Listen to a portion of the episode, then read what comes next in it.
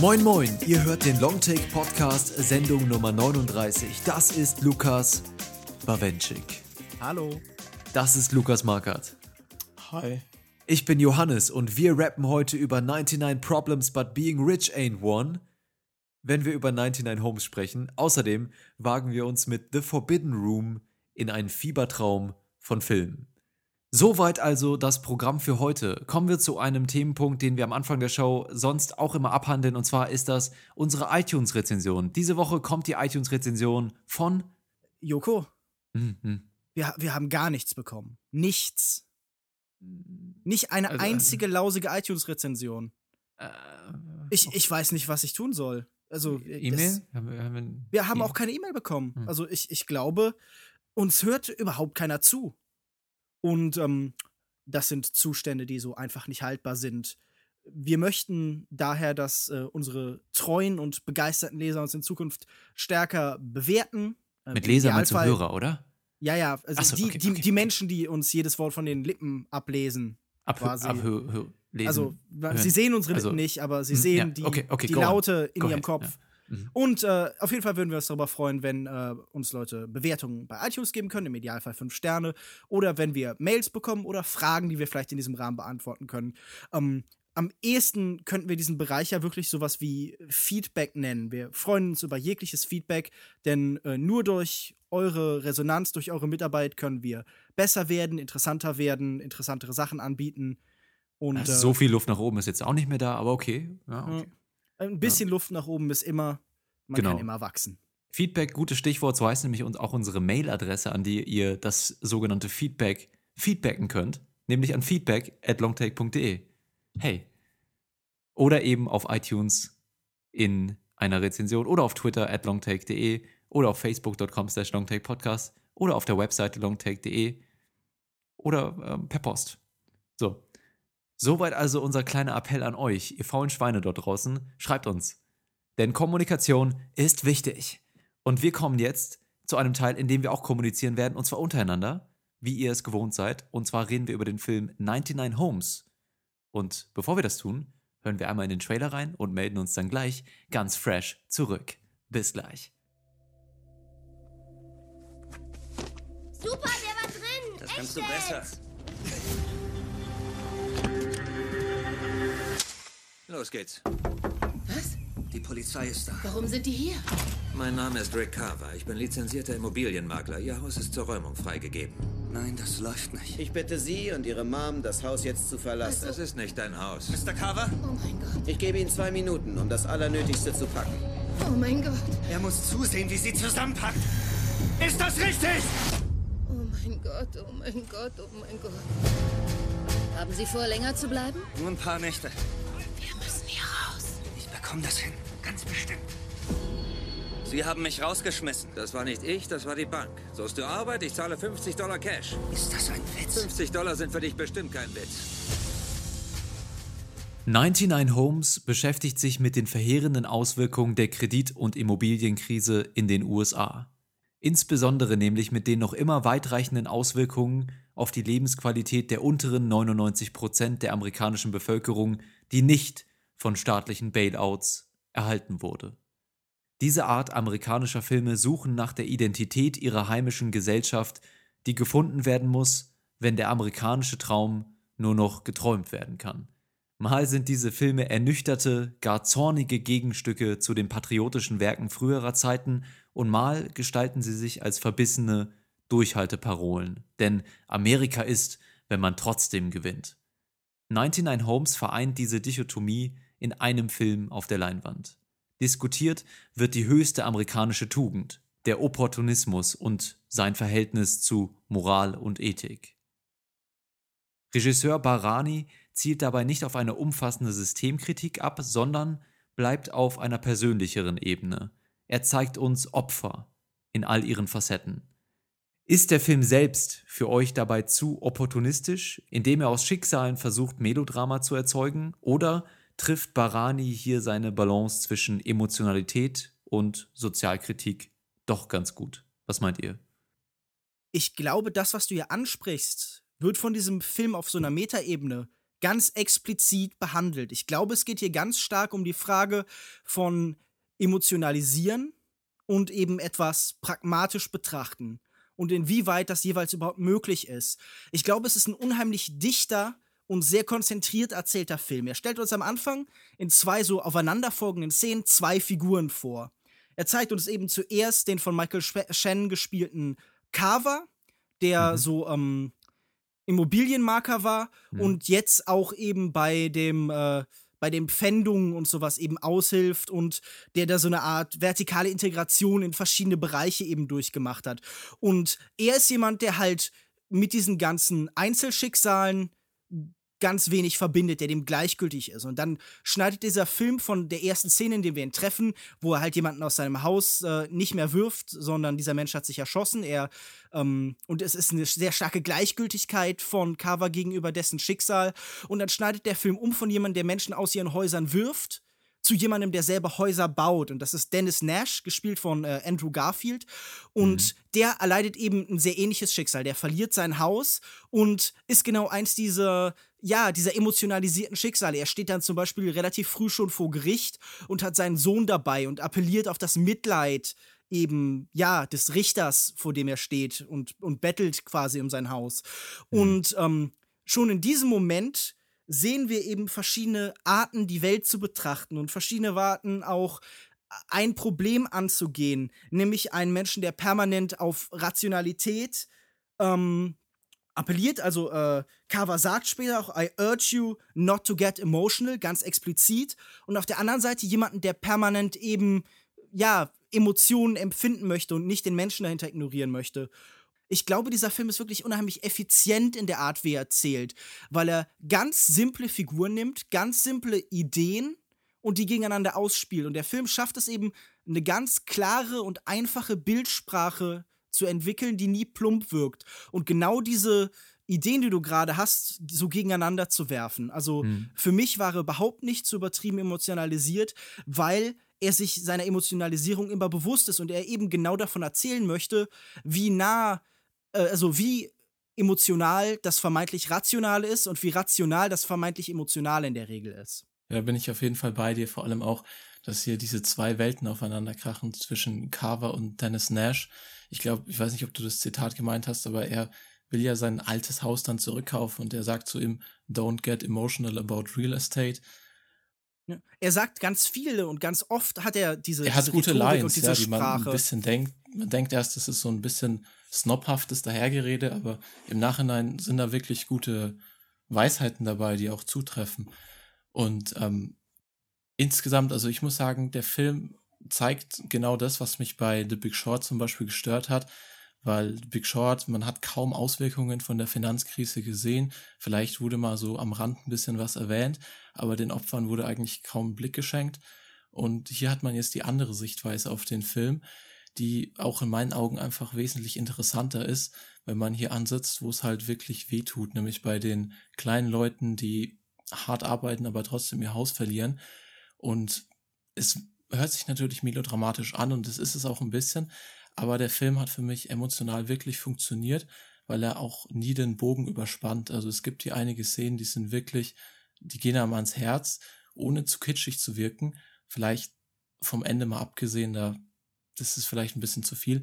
Aber ansonsten finde ich, hat der Film die perfekte Balance getroffen. Ich würde aber ganz kurz da einhaken wollen und sagen, ich glaube, der Film beginnt nur auf einer persönlichen Ebene, aber weitet seinen Blick dann immer mehr und bindet dann immer stärker auch so eine systemische Kritik ein, weil er ist in gewisser Weise eine, eine Gangstergeschichte. Also dieser Film hat mich sehr stark an so Filme wie zum Beispiel äh, Goodfellas oder Scarface erinnert, weil äh, Dennis Nash, nachdem er sein Haus tatsächlich dann verloren hat, ähm, auf der Suche nach einem Job ist und dabei zufällig eben wieder gerät an wen? Natürlich an Carver, der ihm so ein bisschen in seine Welt hineinholt und ihm auch beginnt, wie du es schon gesagt hast, so seinen Blick auf die Welt eben näher zu legen. Und man sieht das ganz stark, wie er sich immer mehr seiner Rhetorik annimmt, indem er eben anfängt, irgendwie immer wieder noch an, an Argumente und irgendwie an äh, die, die emotionaler Natur sind, zu appellieren und dann später genau die Sachen sagt und die die, die, ähm, die Sprüche raushaut, die tatsächlich auch Carver bestimmen. Also irgendwie, mhm. Carver sagt ihm irgendwann, okay, er hat es auch nicht leicht gehabt und er entscheidet sich, er wird keiner von denen sein, die ertrinken. Und genau das sagt dann eben noch mal ein ganzes Stück später in der Geschichte äh, Dennis Nash auch zu seiner Mutter. Und wir sehen hier eine Umerziehung. Wir sehen hier, wie die Ideologie eines Menschen durch die Praxis, durch das System, das ihn umgibt, langsam auf einen anderen übertragen wird und wie das Opfer von äh, einer Überzeugung, von einer politischen und wirtschaftlichen Überzeugung langsam zum Teil dieses Systems wird und damit auch zum Täter und wie er sich das gemein macht, was ihn ursprünglich selbst erzählt hat. Mhm. Und ich glaube, das ist ganz wichtig, weil wir haben in den USA und wahrscheinlich auf der ganzen Welt immer wieder Menschen, die gegen ihre Interessen wählen, denen es nicht sonderlich wirtschaftlich gut geht und die trotzdem Parteien wählen zum Beispiel oder sich, sich Menschen anschließen und sich mit denen gemein machen, die genau ihnen eben im Weg stehen, weil sie halt, wie du am Anfang schon beschrieben hast, irgendwie hoffen, dass dahinter irgendwo ein amerikanischer Traum ist und dass das. Und das ist ja auch so. Also der amerikanische Traum existiert ja und der wird in dem Film hier auch nicht irgendwie äh, zu Tode gesungen, sondern was hier im Prinzip gesagt wird, ist, dieser amerikanische Traum kann selbst in dieser Situation noch gelebt werden. Aber was das eigentlich Wichtige ist, ist zu zeigen, welche Opfer dieser amerikanische Traum fordert. Ja? Also, dass es immer einen gibt, der triumphiert, aber dann muss es auch immer einen geben, der dabei verliert. Ja? Es, gibt, es kann nicht nur Gewinner geben, sondern häufig eben einen, der viel gewinnt und viele, die viel verlieren. So. Mhm. Und das schafft der Film eben durch seine, seine Konstellation und Figurenkonstellation sehr gut und bringt das Ganze dann auch tatsächlich auf eine eher systematische Ebene, auf eine systemkritische Ebene. Allerdings aus meiner Sicht ein bisschen zu wenig. Also ich glaube, da hätte es noch mehr Möglichkeiten gegeben, gerade weil der Film so USA-zentriert ist. Finde ich da die, die, ähm, die Sicht drauf irgendwie ein bisschen beschränkt teilweise in dem Film. So. Also man hätte sich auch überlegen können, das irgendwie noch ein bisschen mit IT-Großkonzernen wie Apple oder Smartphone-Herstellern zu verbinden. Ja, wenn man sagt, das ist eine riesige Erfolgsgeschichte in den USA, aber dafür ähm, muss irgendwo in Afrika oder in Asien diese, wie nennt man das, reichhaltige Erde oder mhm. wertvolle Erde oder so. Mhm. Ich, ähm, ich weiß, was du meinst. Diese großgeförderten von Konzernen eben vor allen Dingen auch im afrikanischen Raum, die eben zur vor allen Dingen äh, Chip-Herstellung und sowas gefördert werden. Genau. Silizium und, und so. Genau, und diese Opfer sieht man eben nicht, weil sie vielleicht sogar gerade in unserer globalen Wirtschaft auf einem anderen Kontinent leben. Ja, also ich glaube, da hätte der Film noch ein bisschen mehr sein Potenzial ausreizen, ausreizen können. Aber die Grundmessage kommt schon ganz gut rüber, dass ein amerikanischer Traum auch immer viele Opfer fordert. Ich weiß gar nicht, ob der Blick dieses Films so weit gehen muss. Also, ich meine, ba Barani ist ja als Regisseur bekannt, der den Blick klein ansetzt und der mhm. im, im Einzelnen beginnt und dann nicht automatisch da drin irgendwie ein Symbolbild für das Ganze sehen will. Also ich meine, sein erster Film, äh, Man Push Card, handelt ja wirklich nur von einem Mann eben mit seinem, mit seinem Essensstand, wenn ich das richtig in Erinnerung äh, habe. Und natürlich kann man das auch als Symbol für das große Ganze sehen, aber ich sehe gerade in diesem Minimalismus und in dieser Spezifizität, die eben sich ganz klar auf Amerika bezieht, die, die mhm. universelle Aussagekraft. Und ähm, wenn du sagst, ja, es ist äh, eben eine Geschichte über den amerikanischen Traum, der auch Erfolg hat in gewisser Weise. Also, ähm, ich, ich meine, natürlich sehen wir hier diese Momente, in denen dieses äh, Teilwerden des Systems sich für äh, Dennis Nash auszahlt und er ist dann auf Partys und er zeigt sich ja auch, dass er gut in dem Ganzen ist. Aber wir sehen auch permanent eben diese Parallele zu nehmen, was ich schon beschrieben habe, zur Gangstergeschichte. Und da finde ich eine mhm. Sequenz ganz ganz, äh, ganz typisch und die bedient sich tatsächlich auch, glaube ich, diesen Genrekonventionen so ein bisschen, weil ähm, irgendwann kommt dann der Zeitpunkt, wo auch Nash das erste Mal jemand aus seinem Haus verweisen muss, gemeinsam mit der Polizei. Und es ist genau diese Sequenz, die wir aus allen Gangsterfilmen kennen, wenn zum ersten Mal jemand, um sich zu beweisen, ein, ein feindliches Gangmitglied oder so töten muss. Also es ist so ein ganz expliziter Initiationsritus. Und ja. ähm, was ich hier sage oder sehe, ist, diese Opfergeschichten, die du beschreibst, die ergeben sich halt ganz automatisch aus diesem System und in diesem Rahmen will die Geschichte eben auch bleiben. Und wir haben doch später das Ganze groß genug, wenn es dann in die, äh, tatsächlich in die Politik geht, wenn wir auf einmal in Mhm. Büros sitzen, wenn man mit Ja. Helikoptern über diese Stadt hinwegfliegt und wir sehen, wie langsam der Blick für das Einzelne verloren geht. Also und ich finde zum Beispiel auch, er findet gute Bilder, um auszudrücken, wie dieses gesamte Problem sich trotz aller Rhetorik auswirkt eben auf Nashs Psyche. Also er sagt ja mehrfach, ich möchte nicht ertrinken und es geht hier um diesen Überlebenskampf, es geht hier um das Darwinistische und äh, ich, ich glaube, Carver sagt ja auch einmal, wow, jetzt glaube ich wirklich an Darwin oder so, um jemanden zu beleidigen, weil er sagt, boah, du hast dich ja, du bist aber ganz schön clever, du bist ja mehr als nur ein Menschenaffe.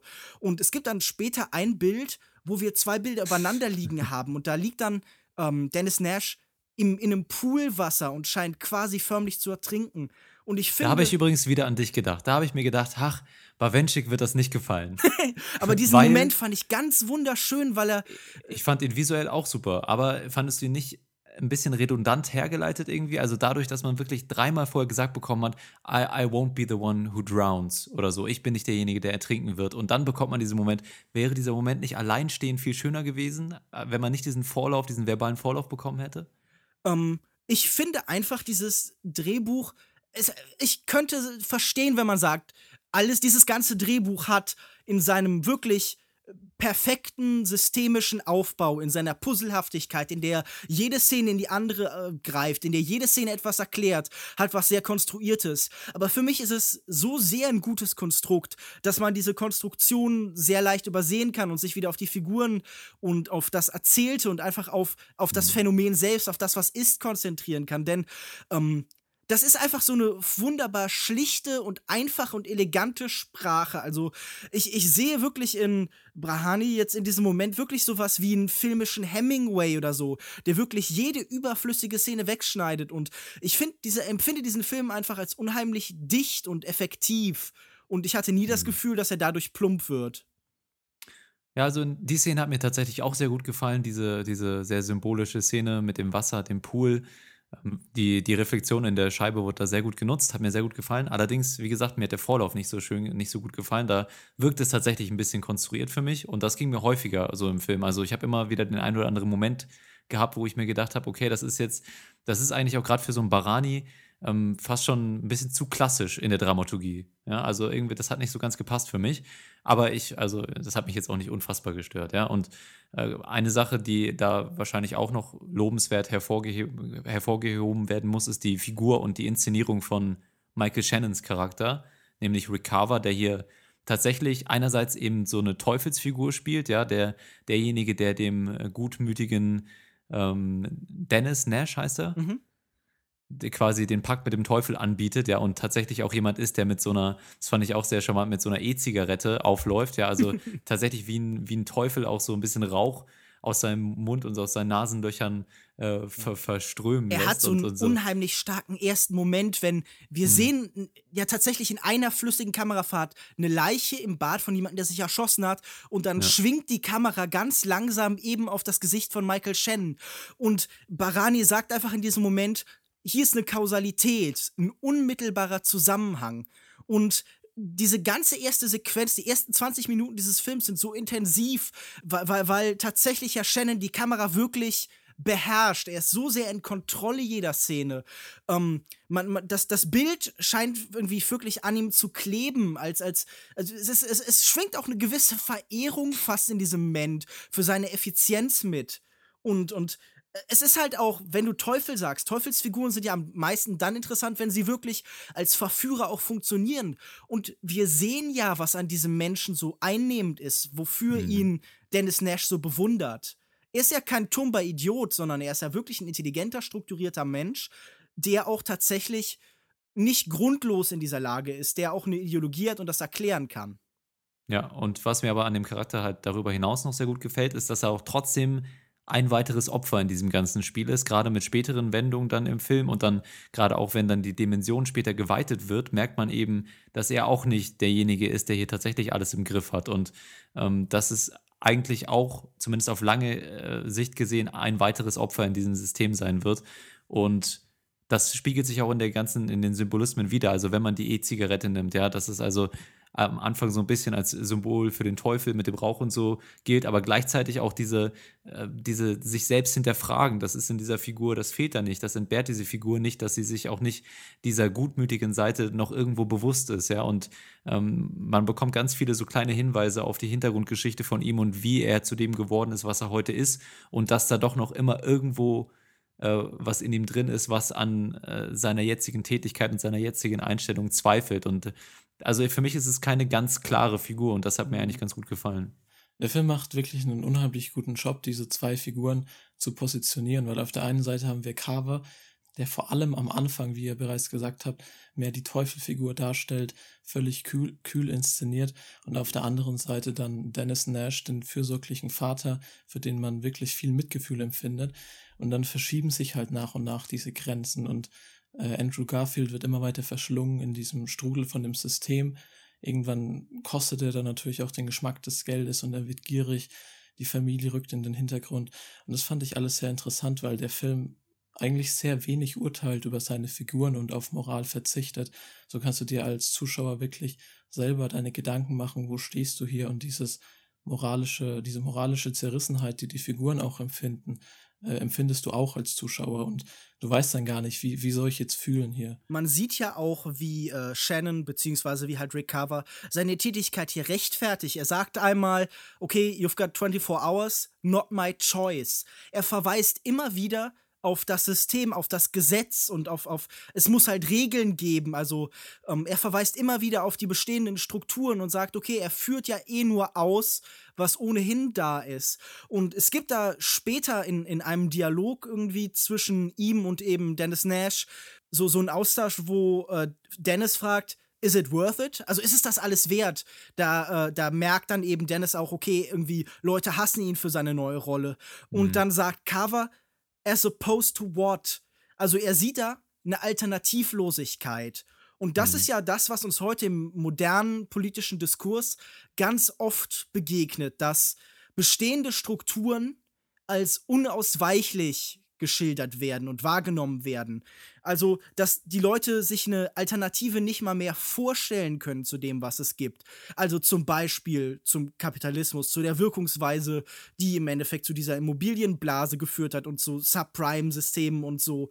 Und ähm, es fehlt diesen Menschen gleichzeitig die Fantasie, sich irgendwas anderes vorstellen zu können und aber auch die, die, die panische Angst und irgendwie so eine moralische Notwendigkeit, sich nicht dagegen zu stellen. Und das ist eben das Interessante an der Figur von Nash später, denn ihm kommen ja tatsächlich später diese Zweifel.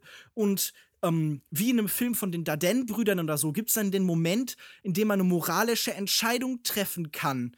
Und das Ergebnis von dieser moralischen Entscheidung, es geht dann irgendwie um gefälschte Papiere, äh, ihr erinnert euch sicherlich, finde ich ganz interessant. Ich mich, ja. Ich, ich finde, mhm. das, das, das Ende davon möchte ich jetzt hier irgendwie nicht groß ausbreiten, aber es mhm. zeigt sich ja, dass seine Entscheidung, wie auch immer sie sein mag, dann eine gewisse Gleichgültigkeit hat und in gewisser Weise scheint sich da dann die mhm. Aussage von Carver, ja, es gibt eh keine Alternative zu bewahrheiten. Und im letzten Ende des Films zeigt sich, doch, es gibt ja, ja, immer genau. eine Alternative. Es weil gibt immer eine Möglichkeit, nicht mitzuspielen und auszusteigen. Genau, weil dann wir, wir verraten natürlich nicht, was am Ende passiert, aber Dennis Nash trifft eine Entscheidung und handelt, ja. Und in der Szene, die du davor angesprochen hast, wo es um die Papiere geht, ist er sehr passiv, ja. Ihm wird diese Entscheidung fast schon abgenommen in einigen Momenten im Gericht. Und da wird eben deutlich, dass natürlich dieses System auch äh, versucht weiter zu funktionieren. Ja, das äh, wird dich, das wird dir, wird dir nicht irgendwie alle Positionen aufzeigen und sagen, hey, da könnte man nochmal drüber nachdenken. Nee, wir machen das jetzt so, weil das ist unser System und das geht auch so weiter. So. Und wenn du, wenn du da dich nicht wirklich dagegen stellst, dann bist du Teil dieses Systems. Aber wenn du dich da richtig dagegen stellen möchtest, dann hat man auch die Chance dazu. Und dann kannst du das auch machen und etwas bewirken. Und das sagt der Film aus und das hat mir gut gefallen. Gerade diese, in diesem letzten Drittel, diese Entwicklung, die du auch gerade beschrieben hast, von dieser einen Entscheidung oder Nichtentscheidung in eine Entscheidung, hat mir gut gefallen. Und auch generell alle Entwicklungen im Film, wenn dann der, der Film langsam abgeleitet von dieser Rechtfertigung, ja, das ist das System, in wirklich illegale Aktivitäten, die dann immerhin weiter, weiter damit gerechtfertigt werden von der einen oder anderen Seite, dass es jetzt ja eigentlich auch nicht viel illegaler ist als das, was man eh schon gemacht hat oder dass es jetzt nicht viel schlimmer ist. Äh, wir sind eigentlich Robin Hood, wir berauben nur die Banken und so. Und dann immer wieder im Kontrast zu diesen Bildern, zu diesen sehr persönlichen Bildern von diesen Ev Evictions, ja, wo Leute dann eben aus ihren Häusern geführt werden und ihre, ihr, ja, ihre Heimat verlieren in, in auf eine gewisse Art und Weise. Mhm. Ich finde auch ganz interessant, der Film erklärt ja schon vorher, was eigentlich die Lösung ist im Umgang mit diesem Problem, weil er zeigt ja vor allen Dingen ein Zerbrechen von gesellschaftlicher Solidarität. Wir sehen immer wieder Sequenzen, in denen ähm, die Zusammenarbeit mit anderen Menschen verhindert wird eben durch finanzielle Zwänge oder in denen eben im Umkehrschluss die Zusammenarbeit von Leuten für eine Sache, die ihnen vielleicht nicht unbedingt nutzt, mit, mit Geld passiert. Und wir sehen auch, wie Kava eben als Mensch funktioniert oder wie sein, sein System angeht. Er gibt nämlich immer wieder ganz kleine Reize, um eben was Großes dem, den Menschen eigentlich wegzunehmen. Also er zahlt zum Beispiel mit einem System, das er irgendwie auch besitzt, den Leuten über so eine Art Versicherung oder sowas 3500 Dollar, wenn sie ihr Haus freiwillig aufgeben anstatt halt irgendwie rausgeschmissen zu werden. Und irgendwie an einer Stelle, das finde ich ganz interessant als Parallele, ähm, da, da arbeitet äh, Nash das erste Mal für ihn und soll ein Haus, das voller Scheiße ist, freischaufeln. Und ja. er gibt ihm dann, nachdem er rausgestürmt ist und irgendwie sich fast erbricht, eine Flasche Wasser. Und so funktioniert eben ja, dieses, Kapitalismus? Dieses, ja, diesen Kapitalismus in gewisser Weise. Er gibt den Leuten einen ganz kleinen Teil, um sie auseinander zu trennen irgendwie. Die Leute verweigern sich zuerst, aber dann hast du halt einen, äh, er, er, funktioniert in diesem Moment ja wie ein, Streit, ein Streikbrecher. Die anderen haben eigentlich gesagt, nee, sie machen den Job nicht, aber dann geht er rein und irgendwie verlangt weniger dafür, als die anderen irgendwie das sonst würden. Und ja. in diesem Moment ist halt eine Solidarität unter diesen Menschen aufgebrochen. Und diese letzten Akte des Widerstands sind ja Akte der Solidarität, der Verbrüderung, der man gibt Leuten Wahrheiten und, und Offenbarungen, die, die man ihnen nicht geben sollte, laut seinem Chef. Und das finde ich das Interessante, dass es darum geht, es, es gibt ganz simple politische Akte des, des Gemeinsamen, die gegen diese vermeintliche Alternativlosigkeit schon ausreichen, um sie in ihren Standfesten zu erschüttern, um nicht nur symbolische Akte zu setzen, sondern ganz konkret sich auswirkend soziopolitische Handlungen. Und die mhm. kann jeder Einzelne treffen, unabhängig von seiner Position, unabhängig von seiner gesellschaftlichen Macht. Genau, ich würde sagen, wir können ja vielleicht nochmal auf die visuelle Ebene eingehen. Ein Punkt oder ja, ein Themenfeld, bei dem ich mir bei dem Film selbst noch nicht so ganz schlüssig bin. Ich habe vorhin, als du einige Szenen angesprochen hast, ähm, habe ich das auch lobend erwähnt. Äh, zum Beispiel auch die, hast du auch einmal kurz erwähnt, nicht näher erläutert, aber diese eine, die eine Einstellung, als wir mit einem Helikopter oder mit einer Drohne, ich glaube, es war ein Helikopter in dem Fall, Helikopter. über diese Häuser, Häusersiedlungen drüber fliegen, ne? Und dann eben diese ganzen, wie von Carver auch beschrieben, äh, Big Boxes, Small Boxes, ja, also nicht, mhm. er beschreibt diese Häuser eben als Boxes, die man als, ja, wie nennt man das? Kartons, die man sammelt und nicht als äh, Zuhause, als, als ein Zuhause für Familien. Sie werden, sie werden ja in seinen Augen und auch für Nash später wirklich zu so morbiden, so Statussymbolen. Er sammelt dann mhm. die Schlüssel von Häuser so in so einer Box, so wie die Opfer äh, von Serienkiller, also der Serienkiller häufig irgendwie so ein, so ein einen Teil ihres Opfers irgendwie sammeln. Also zum Beispiel bei Dexter, wenn sich jemand an die Serie noch erinnert, furchtbar. Er sammelt so, so Blut, äh, Proben von den Menschen. Und so funktionieren Serienkiller ja oft, dass sie so ein Merkmal ihrer Opfer sammeln. Ähm, ja, darüber hinaus war der Film für mich doch ein bisschen karg ausgeschmückt mit dieser Art von äh, symbolischen Szenen. Äh, wie gesagt, da gab es nochmal das mit dem Swimmingpool und so. Häufig auch ganz interessant, wie Lichtquellen benutzt wurden, ja, sehr grell in, direkt in die Kamera, ähm, um eben so ein bisschen auch dieses, ähm, dieses Gefühl der, ja, ich weiß gar nicht, wie nennt man das, dieser Hilflosigkeit gegenüber etwas oder auch der, der Undurchdringlichkeit eines Systems.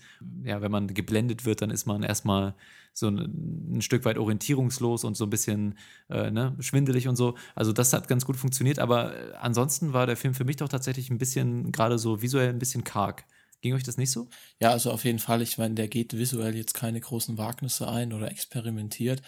Aber ich finde, das passt auch irgendwie zu der Geschichte, die ja auch sehr schnörkellos erzählt wird. Aber was mir auf jeden Fall aufgefallen ist, fand ich zum Beispiel bei den Hausräumungen, da war auf einmal die, die wurden dargestellt sehr hektisch und unübersichtlich, was halt einfach super gepasst, wenn da jemand kommt und sagt, in zwei Minuten raus aus deinem Haus, dann würdest du wahrscheinlich auch erstmal von Ecke zu Ecke rennen und nicht wissen, was du mitnehmen sollst. Und das war dann doch schon so ein Bruch in dem visuellen Stil, aber hat wirklich auch wie die Faust aufs Auge gepasst. Ich finde gerade diese erste Szene, in der tatsächlich eben Nash sein Haus verliert, das war sicher auch durch die Musik. Die Musik äh, ist mir im Film insgesamt so ein so ein bisschen zu überbordend eingesetzt worden, zu aufdringlich. Aber diese Sequenz war für mich wirklich durch das Chaos, dann, äh, das da entsteht, das ja wirklich eingefangen wird, so ein bisschen wie ein Kriegsfilm fast in gewisser Weise mit schnellen, hektischen Bewegungen und Lärm und Durcheinander von Stimmen und äh, Bewegungen, die desorientieren. Ähm, ich, ich, ich glaube, dieser Film ist sehr gut in der Lage, den, den Umbruch im Leben dieses Menschen dann eben darstellen, darzustellen und die Desorientierung dadurch entsteht. Und ansonsten finde ich, ähm, Filme sind ja bekanntermaßen äh, auch definiert durch sowas wie Schnitt und ich glaube, die Einzelbilder müssen oft nicht spektakulär sein, wenn sie miteinander korrespondieren, wenn sie sich untereinander austauschen. Und ich glaube, wir haben hier ganz oft sehr simple Bilder, aber die gut im Austauschen miteinander funktionieren. Also wirklich so der Schnitt von jemandem, der äh, aus einem Haus geflogen ist, auf jemanden, der gerade eines baut das, das sind so ganz einfache symbolische Sachen, mhm. die dann eben funktionieren. Du hast natürlich recht, das sind jetzt keine, keine großen Wagnisse. Es gibt hier nur selten spektakuläre Kamerafahrten oder irgendwie besonders äh, Stilmittel und Stilistiken. Aber ich glaube, dass der Film gerade dadurch, dass er eben immer wieder zwei Welten und zwei äh, Weltbilder eben so sich dialektisch miteinander austauschen lässt und, und einen einfachen, mhm. an einfachen Handlungen zeigt, wie Menschen sich entwickelt haben. Also an keine Ahnung, daran, dass jetzt äh, Nash für seine Kinder irgendwie eine Pinata kauft und das wirklich funktioniert wie so, wirklich wie eine Gewinnausschüttung über seinen Kindern, dann mhm. finde ich, ist dieser Film einfach in seiner Simplizität einfach super effektiv. aber auch einfach dieses Symbol, dass man einfach etwas zerkloppen muss, etwas zerstören muss, um etwas zu bekommen. Ne? Das ist natürlich nicht gerade subtil mhm. äh, und dass auch gerade jungen Menschen das beigebracht wird äh, von äh, Menschen, die gerade Erfolg haben, ja, und diese irgendwie einfach implizit ihr Erfolgsrezept äh, schon mit dieser Art von Ritualen weitergeben an die Kinder, wobei es ja eigentlich ein mexikanisches Ritual ist, glaube ich. Aber naja, mhm. Ähm, aber ja, das ist wie gesagt nicht subtil, es ist treffend, das stimmt. Insgesamt äh, ein sehr kohärenter Film, der alles eben, was er versucht zu erreichen, auch, wie du schon gesagt hast, relativ gut auf den Punkt trifft auch. Aber irgendwie hat mir doch ein bisschen was gefehlt. Also ich muss schon sagen, dass ich am Ende ähm, fand ich die Geschichte ein bisschen zu konventionell und teilweise auch die Stilmittel etwas zu konventionell und auch ein bisschen offensichtlich hergeleitet. Also ich, ich, ich weiß nicht, aber ich, ich glaube nicht, dass schlichter, effektiver Stil automatisch konventionell ist. Ist das hier gerade, ist das eine Rollen, Lukas Bawenschik, ist das hier gerade ein Rollentausch? Argumentierst du gerade für äh, einen runden Film? Sehe ich das richtig? Ähm, in gewisser Weise, ja. Für, für sich stehend funktioniert dieser Film gut. Aber ich glaube, dass er in dem Muster oder in der Art, wie er arbeitet oder in dem Art Kino, in dem er sich aber anzusiedeln ist, glaube ich nicht, dass das so ein, so ein mutloser Film ist, weil er eben so explizit in der Art, wie er mit der Kamera erzählt, politisch ist. Ah, ah. Ich weiß nicht. Ich habe das Gefühl, mein Name ist Lukas Bawenschik und ich hätte mir etwas mehr Experimentalität, nennt man das so? Experimentierfreude gewünscht. Naja. Okay. Ähm, also wir haben beide irgendwie in einen Brunnen gepinkelt oder den Körper getauscht. Genau, es ist ganz komisch. Wie in einer sehr lustigen romantischen Komödie mit äh, weiblichen Darstellern. Ich glaube, im Film mit den weiblichen Darstellern sind sie vom Blitz getroffen worden, richtig? Also, du meinst jetzt Freaky Friday, oder? Ja, mit dem Brunnen ja, war der okay. mit Ryan Reynolds, glaube ich. Hm, gab's auch. Bateman. Ach so, ja, ja stimmt, ja. Ähm, ich hätte ja gerne noch mal gewusst, wie ihr denn so Andrew Garfield fandet in dem Film. Ja, wir haben ja bisher relativ wenig über die äh, Schauspieler gesprochen eigentlich. Und ich muss sagen, Andrew Garfield fand ich richtig stark. Also er hat mich sehr begeistert, wahrscheinlich auch, weil ich ihn einfach überhaupt nicht auf dem Schirm hatte. Ich glaube, was hat er vorher gemacht, außer diese mittelprächtigen Spider-Man. Spider-Man, ja. Und deswegen. Social Network. Ja, gut, aber ich glaube, das ist auch schon wieder fünf oder sechs Jahre her. Never Let Me Go auch, war auch mit drin. Aber der dürfte auch schon etwas älter sein. Also Ja, ja, ja. viel hat er nicht gemacht und deshalb war ich hier wirklich überrascht von seiner Performance. Ich fand ihn richtig stark und sogar noch besser als Michael Shannon, der eigentlich wie immer gut ist. Also das braucht man fast nicht erwähnen, dass er hier auch klasse ist. Und auch Laura Dern fand ich wirklich stark. Bei ihr hat mir ein bisschen gestört, dass ihre Figur natürlich so blass ist und ein bisschen dient sie mehr als Funktion, als Gewissen von ihrem Sohn, als dass sie komplex ist. Ja, ich bin auch jedes Mal, wenn Laura Dern schon wieder eine Mutter spielt, die eigentlich nicht viel zu tun hat, bin ich so ein bisschen bricht in, irgend, in mir irgendwas. Ich habe das Gefühl, irgendwie zum Beispiel auch bei äh, Wild war ja sie auch irgendwie nur die Mutter in der Vergangenheit. Und sie ist, sie ist ja eine großartige Darstellerin, aber sie bekommt so wenig Interessantes eigentlich zu tun. Und auch hier finde ich sie halt so, ja, wie du schon beschreibst, halt, sie ist einfach rein funktional und darf auch irgendwie über diese Entgeisterung mit ihrem Sohn eigentlich nicht viel spielen.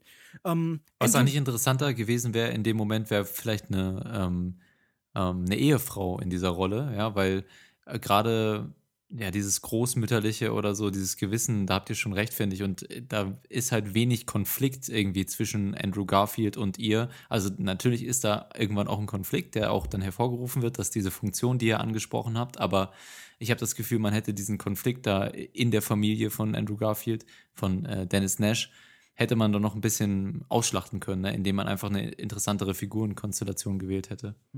Ich finde übrigens nicht, dass ich irgendwie Andrew Garfield hier besser war als Michael Shannon oder so, sondern ich fand, Andrew Garfield hat hier seinen Zweck erfüllt. Ich fand ihn in manchen Sequenzen gut, in, in manchen Momenten war ich so ein bisschen skeptisch und irgendwie so manche Entscheidung, die er eben für diese Rolle getroffen hat, war mir dann zu seicht, zu kumpelhaft.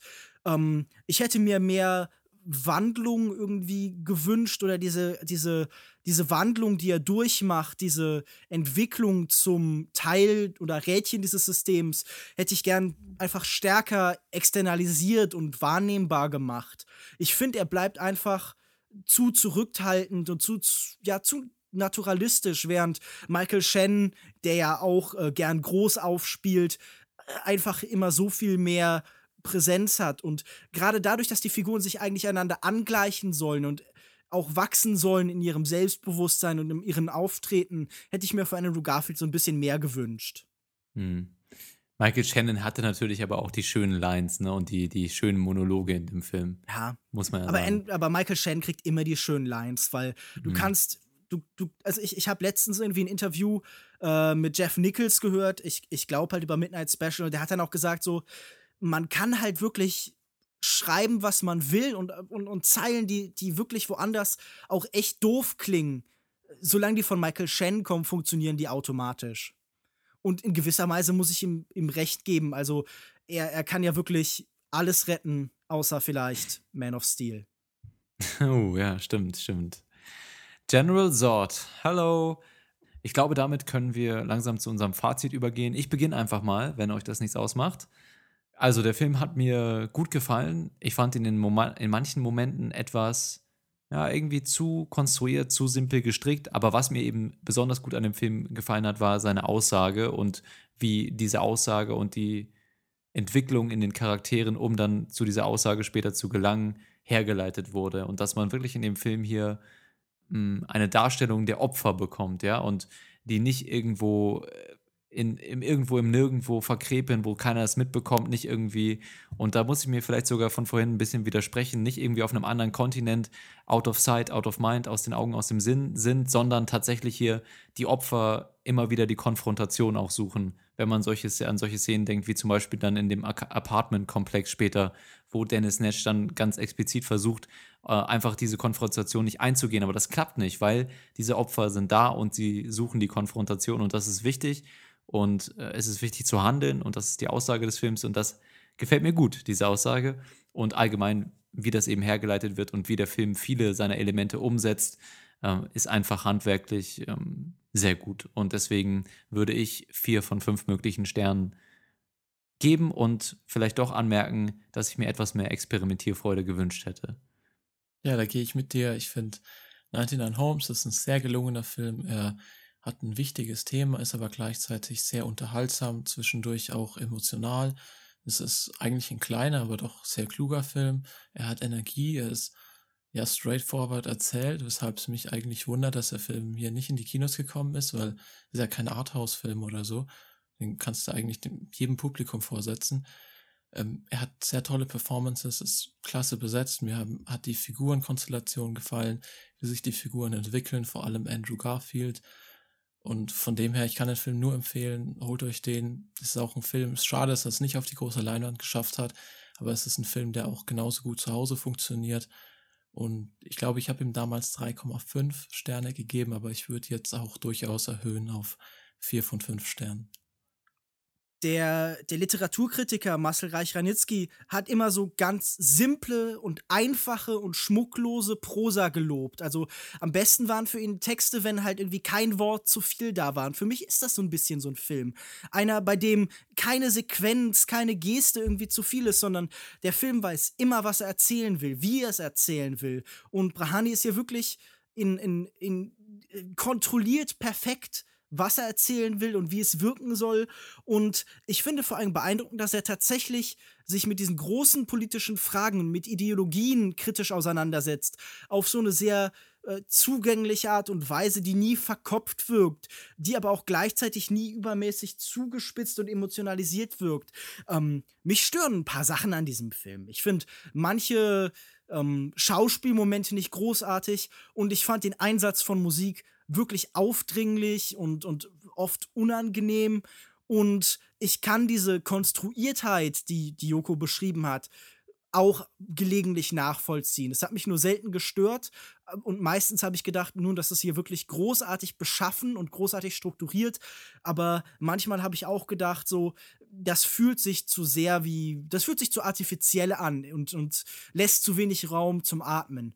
Und ich gebe, glaube ich, genau wie Joko, vier von fünf Sternen. Eine absolute Empfehlung. Und es ist wirklich eine, eine mittelschwere Tragödie, dass es dieser tolle Film nicht ins Kino geschafft hat. Ein Film, der auch zu Hause ganz gut auf dem heimischen Fernseher funktioniert, glaube ich. Ganz im Gegenteil wahrscheinlich zu dem Film, den wir als nächstes besprechen.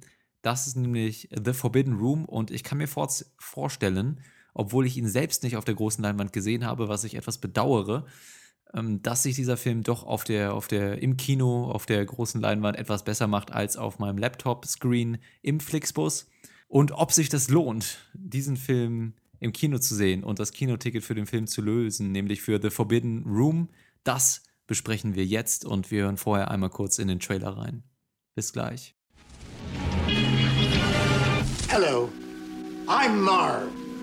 Today we're to discuss baths.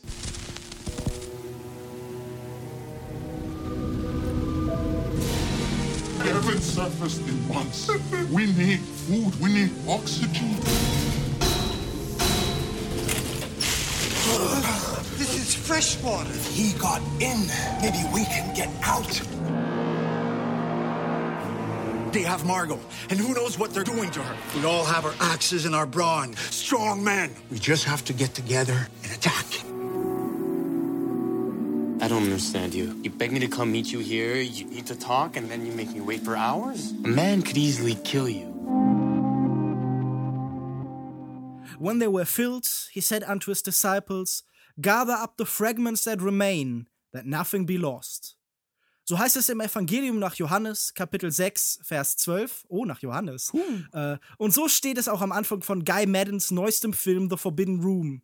Im Neuen Testament ist Brot gemeint. Jesus schafft aus den verbleibenden Krumen nach einem Festessen neue Leibe. Ein Wunder. Und dem kanadischen Regisseur geht es natürlich um Film. Er schafft aus Bildern, Erzählmustern und anderen Fragmenten der Stummfilmzeit ein neues Kino. Lukas Markers hat die Ästhetik, die aus diesem Experiment entsteht, in Folge 37 dieses Podcasts hier schon sehr präzise als so eine Art Fiebertraum beschrieben. Die Bilder scheinen permanent zu verschwimmen, sie verformen sich und es steht, ja, so eine, eine Sprache, die so ein bisschen erinnert an ein äh, viagiertes Filmband, das zu zerreißen droht. Und The Forbidden Room verdankt seinen Titel einem verlorenen Film von Alan Dwan. Und das Verlieren und das Vergessen, das Exhumieren und das Wiederbeleben, das macht Madden auch zum zentralen Thema, sowohl in Form als auch im Inhalt. Er erzählt eben viele verschiedene kleine Geschichten, die ineinander verschachtelt sind wie eine russische Puppe, wie eine Matroschka. Dann geht es da zum Beispiel um Holzfäller in der Ausbildung, die aber, weil sie in der Ausbildung sind, nur kleine Bäume fällen, oder eine U-Boot-Besatzung, die sich mit der Luft in Pfannkuchen am Leben erhält, oder Versicherungsbetrugsskelette. Und natürlich äh, geht es um ein großes Problem, das wir alle kennen, die hypnotische Macht des Hintern. Hm. Meine Frage jetzt an euch, äh, versteckt sich hinter der so. unkonventionellen Form mehr als ein Kabinett von Kuriositäten? Oder verliert sich Madden in seiner Obsession für das Verlorene? Ich dachte jetzt, du fragst uns, ob Ass oder Boobs. Ich dachte, das wäre. Äh, okay, dann beantworte erstmal die Frage. Das finde ich natürlich auch interessant. Okay. Ass oder Boobs? Bass. Äh, äh, Karpfen? Okay, also Joko ist eher so ein Karpfenmann. ja, ich bin eher Und, so der also- Karpfen. Ja, ich meine, die haben große Münder und da ist sicher auch eine gewisse Erotik. Es gibt doch diesen Karpfenkalender mit Nacktmodels. Bei nee, aber wirklich, den gibt's doch irgendwie Ja, bei Amazon, auch, wo ja. immer so, so Frauen immer so nackte Fische in der Hand halten. Also jetzt wissen wir, was Joko äh, erotisch begeistert. Schickt mir alle eure Karpfenkalender zu. Es, Schickt mir eure Karpfen. schickt mir eure Karpfen, schickt mir eure Nacktbilder mit Karpfen, falls ihr irgendwie. Schickt mir eure Nacktbilder von Karpfen. Ja, genau. Also Uh. schickt mir auch gut Naja. gern Bilder von angezogenen Karpfen, aber Aber um auf deine Frage zurückzukommen. okay von mir aus, bevor wir zum Nonsens-Podcast werden. Ja, wenn wir das nicht sowieso schon sind. Aber okay, ich muss sagen, ich hatte zwei sehr unterschiedliche Erlebnisse mit dem Film. Ich habe den Film gestern Abend angefangen zu schauen nach einem relativ anstrengenden Tag auf meinem Laptop im Bett. Das hat nicht so gut funktioniert, weil ich glaube ich ein bisschen überfordert war. Ich bin da nicht mitgekommen. Ich hatte nicht die Ruhe und nicht die Muße und ich war nicht gewillt, mich mit dem Film besonders auseinanderzusetzen. Und wenn man mit so einer Einstellung an den Film rangeht, dann ist es doch stark kontraproduktiv und dann kann dieser Film eigentlich nicht gewinnen. Denn äh, wie ihr beide schon beschrieben habt, das ist wie ein Fiebertraum, es ist sehr konfus, es greift alles irgendwie einander, es ist sehr abstrakt, es ist sehr surreal, es ist sehr grotesk. Mm, Und das ist schon äh, was ganz Spezielles so. Und wenn man da nicht auch mit dieser Erwartung rangeht, äh, und wenn man nicht mit dem, mit dem richtigen Gemütszustand daran geht, dann kann das, glaube ich, ganz stark in die Hose gehen. So. Heute habe ich den Film nochmal gesehen mm, und muss sagen, dass ich um einiges angetan war. Ich würde trotzdem sagen, dass der Film für mich ein bisschen zu lang ist, dass er seinen, ja, dass er mit seiner Art einfach einen gerade zum Ende raus etwas zu sehr strapaziert, aber das doch einfach, ähm, selbst wenn man mal Szenen mit drin hat, die einfach zu grotesk sind, zu, die einen überfordern, mit denen man nichts anfangen kann, die man vielleicht auch ein bisschen eklig findet oder so, dass es dafür im Gegenzug auch immer wieder eine Einstellung und ein visuelles Element im Film gibt, was einen einfach anspricht, was irgendwie ähm, einen herausfordert und darüber nachzudenken und äh, sich mit diesem Element auseinanderzusetzen oder einen einfach irgendwie interessiert anschaut. Das ging mir ganz häufig so im Film, dass mich manche Passagen so gar nicht angesprochen haben und andere dann doch irgendwie mit ihrer hypnotischen Wirkung bekommen haben. Deswegen würde ich sagen, es ist durchaus ein riesiges Chaos, aber es werden durchaus auch interessante Bilder präsentiert und auch interessante Themen angesprochen. Aber da kommen wir sicherlich gleich nochmal drauf zu sprechen. Deswegen für mich ähm, ja eine sehr ambivalente Erfahrung mit dem Film. Ja, mir ging es da ähnlich und ich fand es schwer, den Film jetzt ähm, anfänglich nicht als rein visuelles Erlebnis abzustempeln. Aber es ist auf jeden Fall beachtlich, was hier Guy Madden mit anstellt mit den Bildern. Also ich würde gern mal so ein Making-of sehen, wie viele tausend Filter da wahrscheinlich über das Bild gelegt sind und, und Kratzer, was da alles reingelegt ist, das ist auf jeden Fall krass. Aber die Geschichten selber, sie haben mich auf jeden Fall begeistert, allein schon durch ihre Verrücktheit. Ich meine, was man hier alles sieht, du hast es vorhin schon kurz angesprochen, oder der, der Tintenfischdiebstahl oder so. Also ich war immer irgendwie fasziniert von den Absurditäten, die hier sich fast noch immer steigern. Aber den Sinn dahinter zu finden, ist natürlich irgendwie nicht ganz einfach. Gerade bei dieser kompletten Reizüberflutung habe ich dann irgendwie die Geschichten einfach so hingenommen und habe dann nicht weiter nachgeforscht. Aber trotzdem hat auch auf so einer oberflächlichen Ebene der Film für mich funktioniert, einfach als visuelles Spektakel vor allem. Und wer die Chance hat, den Film im Kino zu sehen, sollte ihn wahrscheinlich einfach im Kino sehen, weil Hm. ja, es ist bestimmt die- noch mal die eine Wirkung komplett, noch- ja, eine komplett andere Erfahrung nochmal. Äh, du beschreibst oder du hast gesagt, du hättest auch gern irgendwie so ein, so ein Making-of gesehen und so. Und tatsächlich entspringt dieser Film ja so eine Art, so eine Art Live-Performance. Also der basiert ja auf der, ähm, auf der Videoinstallation oder auf dem Konzept, das irgendwie auch eine Internetseite war, Seance oder Spiritisme, wie es im Original war, das irgendwie im Centre Pompidou in, in Paris aufgeführt worden ist, wo äh, Guy Madden quasi solche Art von Filme, verlorene Filme, also es gibt ja gerade aus der Stummfilmzeit ist ein Großteil der Filme verloren gegangen, weil man halt irgendwann die Rollen zerstört hat, weil ähm, man noch nicht wusste, dass Film Kunst ist und man sie dann einfach irgendwann weggeschmissen hat oder äh, in, beim Lagerfeuer verbrannt hat bei irgendwie so Betriebsfesten und sowas. Da gibt es schreckliche Geschichten, was für Meisterwerke verloren gegangen sind. Und er hat dann halt eben verlorene Filme auf die Art und Weise quasi, ja, wie bei einer Seance halt so aus der Vergangenheit in die Gegenwart zurückgeholt. Also, was du beschreibst, ist ja tatsächlich daran angelegt, das Entstehen dieses Films ist auch noch ein separates Kunstwerk. Also, dieser Film Film hat so einen gewissen Live-Charakter. Ähm, ihr beschreibt jetzt aber, wenn man das jetzt einmal außer Acht lässt, so diese Erfahrung, die ihr mit dem gemacht habt. Und ähm, ich, ich meine, natürlich durch so, so Kritiken, wie wir die hier machen, zeigt man immer auch ein bisschen was von sich selbst. Und ich muss einfach sagen, ich habe bei diesem Film, zumindest so die erste Hälfte, unfassbar viel gelacht. Also, ich habe mich bei diesem Film echt. Das passt zu dir. Das passt zu ja, dir. Ja, nee, also ich habe wirklich bei diesem irgendwie mir soll noch mal einer vorwerfen, ich sitze irgendwie griesgrämig analysierend im Kino weil ich habe mich wirklich stellenweise total beömmelt. So auf ganz klassische Weise, weil dieser Film so genau meinen Humor trifft. Er hat sowas leicht Absurdes, aber die Gags sind trotzdem auch gut strukturiert und aufgebaut und irgendwie haben auch irgendwie ganz oft eine Aussage, aber schon allein die Absurdität von so Texttafeln wie Octopus Theft oder ähm, ja, es, es gibt dann irgendwie das Birthday Penthouse oder Forced to Wear Leotard, Ausrufezeichen, mhm. wird dann eingeblendet oder diese Erklärungen, wie, wie, wie, man, wie man denn ein Bad zu nehmen hat und so eine historische Einordnung, die so, ja, so, so, so Hilfsvideos, so How-To-Videos beschreibt. Das hat einfach so genau meinen mein, mein Humor getroffen. Und gleichzeitig war auch immer dieses, dieses Humor, des, des, äh, dieses Element des Verstörenden. Und ähm, ich glaube, das ist auch was, was irgendwie ja oft ein Gedanke ist in, in, der, in der Filmkritik, nämlich dass wirklich guter Humor immer aus einer dunklen Note entsteht, dass der immer ein Prozess des, des Verdrängens ist. Humor wird ganz oft unbenutzt, um, um irgendwie was wegzuschieben.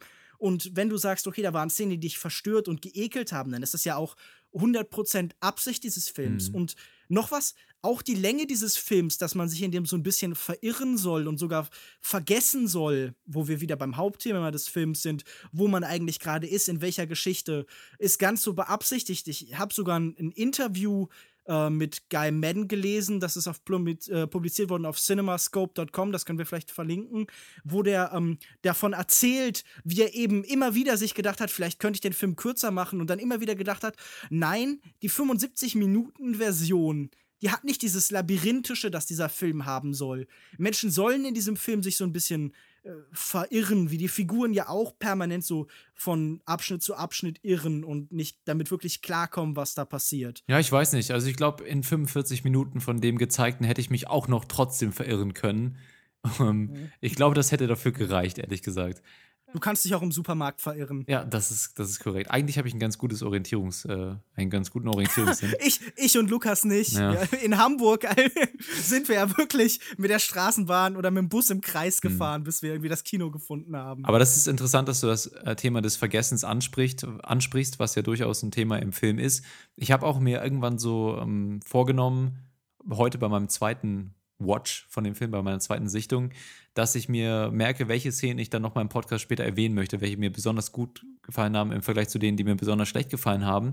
Und es fiel mir unglaublich schwer, nach einer Zeit mich noch an die Sachen zu erinnern, die ich dann eigentlich erwähnen wollte. So ein paar Sachen sind im Kopf geblieben, aber einfach durch diese, durch diese Masse an grotesken Sachen und auch durch den Schnitt und durch das Tempo, das der Film hat, das der Langeweile übrigens auch in einigen Momenten sehr gut dann auch wieder entgegenwirkt, hat das Ganze äh, mich ein bisschen überfordert und ich äh, blicke dann zurück auf irgendwie so einen bunten Matsch an grotesken und surrealen Momenten, ja.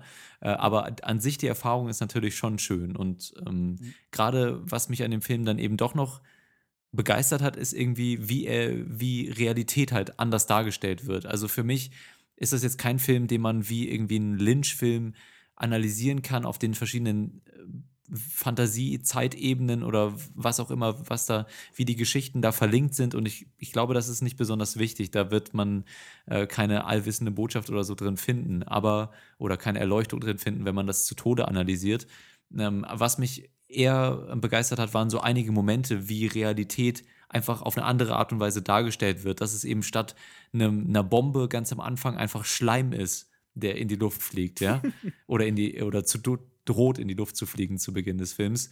Ähm, einfach wie verschiedene Gefühle und Auseinandersetzungen und Konflikte einfach mit komplett ähm, haarsträubenden visuellen Mitteln so inszeniert wurden, was einfach der, der Realität sowas Relatives gibt, ja, dass man immer einen anderen Blick oder ja, irgendwie eine andere Perspektive auf diese Sache haben kann, weil ja der Film, glaube ich, auch zum, zu großen Teilen in einer, in der Psyche des Autors oder des Regisseurs oder einfach in der Psyche seiner verschiedenen Figuren lebt.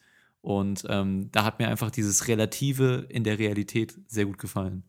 Hm? Ja, was du beschreibst, ist ja tatsächlich eigentlich eine Stärke, die Stummfilme im Allgemeinen haben. Sie sind halt stärker visuell als die Talkies, die dann später entstanden sind. Mhm. Weil man alles, was man irgendwie nicht in Texttafeln ausdrücken konnte, und die meisten Stimmfilmregisseure waren ja auch immer bemüht, so wenig über Text zu machen wie möglich. Also zum Beispiel Regisseure wie Hitchcock oder so, die ja nachher dem, dem Stummfilm auch irgendwie gewisserweise nachgetrauert haben. Und dann fängt man eben an, so Sachen zu visualisieren und eben Abstraktion zu betreiben. Und ich glaube, diese, dieser Mut zur Fantasie ist einer der Sachen, die ähm, Guy Madden eben verloren oder vergessen sieht, die er wiederbeleben möchte in dieser Seance, die er beschreibt. Und allgemein, was du ja beschreibst, ähm, ist zum einen, dass dieser Film ja tatsächlich formvollendet das darstellt, was er sein will. Nämlich, er ist dann ja wirklich wie ein Fiebertraum, an den erinnert man sich auch nur noch so ausschnittsweise. Man hat so Erinnerungsfetzen und so, so ein komischer Brei im Kopf. Das ist wahrscheinlich, was erstmal beim ersten Mal sehen von diesem Film bleibt. Und ich glaube, er handelt halt eben ganz stark von der Vergegenwärtigung des, des Vergangenen, des Verlorenen, zum Beispiel eben solcher Stilmittel, wie du sie ganz beschrieben hast, aber auch einfach von einer bestimmten Ästhetik. Und ich das würde sagen, das ist schon eine der, der Leistungen dieses Films, mit neuen Techniken etwas Altes darstellen und äh, halt, das ist, das ist ja in gewisser Weise einer der, der großen Kunstgedanken, den wir in dieser neuen digitalen Ära, in der wir jetzt leben, mhm. haben. Nämlich die Hoffnung, wie kann man mit neuen Mitteln das Alte und Vergangene und Verlorene ausdrücken. Ist mir auch dann teilweise äh, aufgefallen in den Kameraschwenks, ja, da hat man so ein bisschen diesen, wie nennt man den Effekt, wenn man vertikal, nee, horizontal mit der Kamera schwenkt, dass dann das Bild so leicht, äh, ähm, ja, also verschwimmt. Genau, ja, oder so sich verzieht, ja, also es nicht gerade bleibt. Ähm, ist mir aufgefallen, dass er mit einer digitalen Kamera gefilmt hat, was mich ein bisschen gewundert hat, weil der ganze Stil eben so sehr an die Stummfilme der damaligen Zeit erinnert. Ich meine, er benutzt natürlich auch viele Stilmittel so dieser Stummfilmzeit. Also zum Beispiel projiziert er manchmal die Hintergründe auf eine Wand und lässt dann die Darsteller davor irgendwie spielen. Also soweit ich weiß, hat er bis vor ein paar Jahren auf jeden Fall noch analog gefilmt. Und jetzt, ich weiß nicht, ob er den Film davor auch schon äh, digital gefilmt hat. Auf jeden Fall hat er jetzt umgesettelt. Und das Ergebnis ist halt, dass das Ganze teilweise noch stärker nach den alten Filmen ausschaut. Und das ist halt schon krass, dass es sowas gibt und dass es noch Leute gibt, die sowas machen, auch so vergessene Stummfilme wieder zu neuem Leben erwecken. Und das ist auf jeden Fall was Tolles. Was mir aber noch äh, eingefallen ist, weil ihr gerade gesagt habt, das ist alles so ein bisschen verschwommen. Mir ging es da ein bisschen anders, weil obwohl obwohl mich jetzt viele von den äh, Kurzfilmen nicht besonders verstört haben oder so, sind sie mir doch sehr im Gedächtnis hängen geblieben. Also wenn ich jetzt an diesen Pappmaché-Vulkan denke, der dann explodiert, oder ja. den Holzfäller, der dann die Frau aus der Höhle retten will. Also seit ich den Film gesehen ja. habe, das blieb einfach hängen. Also diese Prüfungen, die er da durchläuft, die am Ende dann doch null und nichtig sind, da musste ich schon sehr lachen. Also ich meine, das ist vielleicht ein bisschen plump und vielleicht so ein bisschen slapstickig, aber das erinnert mich halt tatsächlich an irgendwie den, den Humor dieser Stummfilme, weil der war natürlich breit und einfach, aber ich bin halt einfach auch eine schlichte Seele und ich lache auch gern mal darüber, wenn sich jemand einen, einen schweren Stein an äh, die Hoden hängen muss. Ja, also bei mir auch wieder unterschiedliche Auffassungen zu dem gezeigten bei, bei der ersten und zweiten Sichtung. Bei der ersten Sichtung äh, überwog doch tatsächlich das Stirnrunzeln sehr stark. Ähm, und dann bei der zweiten Sichtung muss ich sagen, ich fand ihn immer noch nicht besonders ähm, lustig. Vielleicht auch gerade, weil ich versucht habe, mich darauf zu konzentrieren, was mit dem Film eigentlich ausgesagt werden soll. Ähm, aber der Humor ist bei mir jetzt nicht so richtig angekommen. Aber so einige Sachen, gerade auch so mit den Texttafeln zwischendurch, die du vorhin auch schon mit dem Squid Theft und so, den du erwähnt mhm. hast, das ist einfach. Feel the molten justice of the volcano. Ja, ja, genau, solche Sachen. Also ich muss sagen, manchmal sind die Pompen bei mir angekommen, aber insgesamt sind sie eher untergegangen im Film. Ja, also es war für mich dann tatsächlich nicht besonders belustigt, so, belustigend, sondern eher dann eine visuelle Erfahrung und äh, auf eine gewisse Weise auch eine intellektuelle. Und da würde ich mich auch, würde mich interessieren, weil du, Lukas Bawenschik, ja Riesenfan von dem Film warst anscheinend, ähm, was dir da so an Themen so im Kopf geblieben ist. Für mich war ein riesiges Thema eben ähm, die Rolle von Frau und Mann, äh, die verschiedenen Verletzlichkeiten, die die beiden Geschlechter im, im Austausch miteinander oder auch untereinander haben teilweise. Und ja, diese sexuelle Spannung und Beziehung mhm. zwischen Frau und Mann oder auch, wie gesagt, gleichgeschlechtlich auch teilweise in dem Film, hm, das war für mich auf jeden Fall eines der Hauptthemen. Siehst du das auch so? Äh, das auf jeden Fall. Also zum Beispiel diese, beschrieb diese beschriebene Sequenz, wo ähm, ich glaube, so eine Gruppe Jäger in Holstein-Schleswig in, in Deutschland ähm, eine, eine Frau oder eine Prinzessin oder so aus einer Höhle retten soll und sie dann so, so seltsame Männlichkeitsprüfungen machen müssen. Mhm. Aber am Ende stellt sie sich dann irgendwie als Anführerin dieser Gruppe heraus. Das spielt natürlich so bestimmte Vorstellungen von, von Maskulinität gegeneinander aus. Und es ging sehr oft um Verführung und um die Kontrolle, die von ausgeht. Ich glaube, eine Texttafel ist einfach Eros mit Ausrufezeichen. Mhm über den ganzen Bildschirm. Man muss doch aber und, tatsächlich ähm, sagen, dass der männlichen Rolle hier, äh, dass die der weiblichen doch sehr stark untergeordnet wird über weite Strecken im Film. Ja, also man hat wirklich lange das Gefühl und ja eigentlich auch den, den ganzen Film über, dass die Herren hier wirklich und die männlichen Figuren als Opfer dargestellt werden. Wenn dann jemand, äh, ein Mann im Gefängnis sitzt, das in einem Zug ist, der zwischen die Beine, zwischen den Beinen einer Frau existiert oder in, in dem, was zwischen den Beinen bei einer Frau nun mal so ist. Ja, da ist dieser Zug drin und in diesem Zug sitzt ein Mann im Gefängnis und äh, will den Freak rauslassen. Ja, und wenn er es dann endlich mal darf, dann tötet er sich dabei selber oder so. Also so ganz freakige Geschichten. Ich habe das Gefühl, hier verarbeitet jemand seine schlechten Erfahrungen äh, in Beziehungen mit Frauen.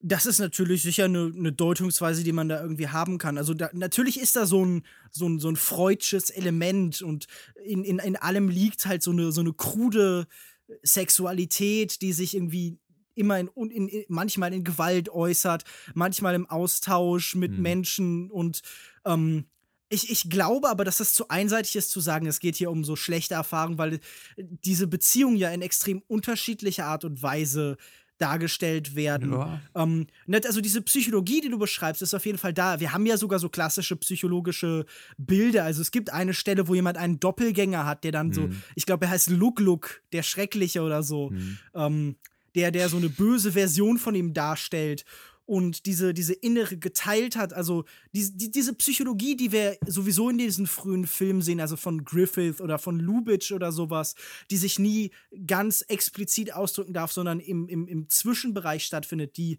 wird hier auch verarbeitet. Aber ich finde, es ist, glaube ich, zu einfach zu sagen, okay, es geht hier um, um schlechte Beziehungen. Ja, gut, okay. Das habe ich natürlich auch etwas plakativ formuliert. Geht mhm. sicherlich auch äh, um die Auseinandersetzung mit sich selbst. Du hast die Szene mit dem Doppelgänger an, aber äh, du hast natürlich recht, dass hier Frauen oft was Monströses sind. Ja. Also irgendwie, sie werden so Vampirkreaturen oder wenn ich an eine Tafel auch wieder mit Ausrufezeichen versehen erinnern darf, Women Skeletons. Ja, genau. Also ich glaube, es geht hier schon sehr stark um weibliche Dominanz, aber eben auch um die Aus Auseinandersetzung mit sich selbst. Und er bringt ja auch immer wieder verschiedene Perspektiven mit rein, auch aus der weiblichen Sicht. Ähm, Gerade auch in der Zugszene, Zug die ich besprochen habe ich glaube, es ist eigentlich sinnfrei, jetzt verschiedene Elemente in dem Film, visuelle Elemente anzuführen, aber da gibt es ja auch eine Szene, wo sie sich quasi mit, seine, mit ihrem inneren Kind in sich auseinandersetzt, ja, relativ ähm, ja. drastisch. Genau, also ist es mir trotzdem über weite Strecken aufgefallen, dieses Frauenbild, was da etabliert wird. Ich denke einfach, der Film spricht einfach eine sehr weite Bandbreite von Themen an. Es gibt natürlich diese psychischen Abgründe, die rausstechen oder die sexuellen Perversionen. Ich glaube, Udo Kier war es, dem dann irgendwann mal der Kopf aufgeschnitten wird und ihm im Gehirn rumgewühlt wird, damit er seine Obsession von Hintern los wird. Oder eine der letzteren Episoden, wo es dann ein Kind den Schnurrbart von seinem toten Vater, wenn ich das richtig mitbekommen habe, trägt. Mhm. Also ich denke, der Film schlägt in alle Richtungen mhm. aus. Also das hat ja natürlich diese, diese ganze äh, Geschichte mit dem Schnurrbart hat natürlich so was ganz stark Ödipales, wenn dann halt das Kind diese Vaterrolle übernimmt.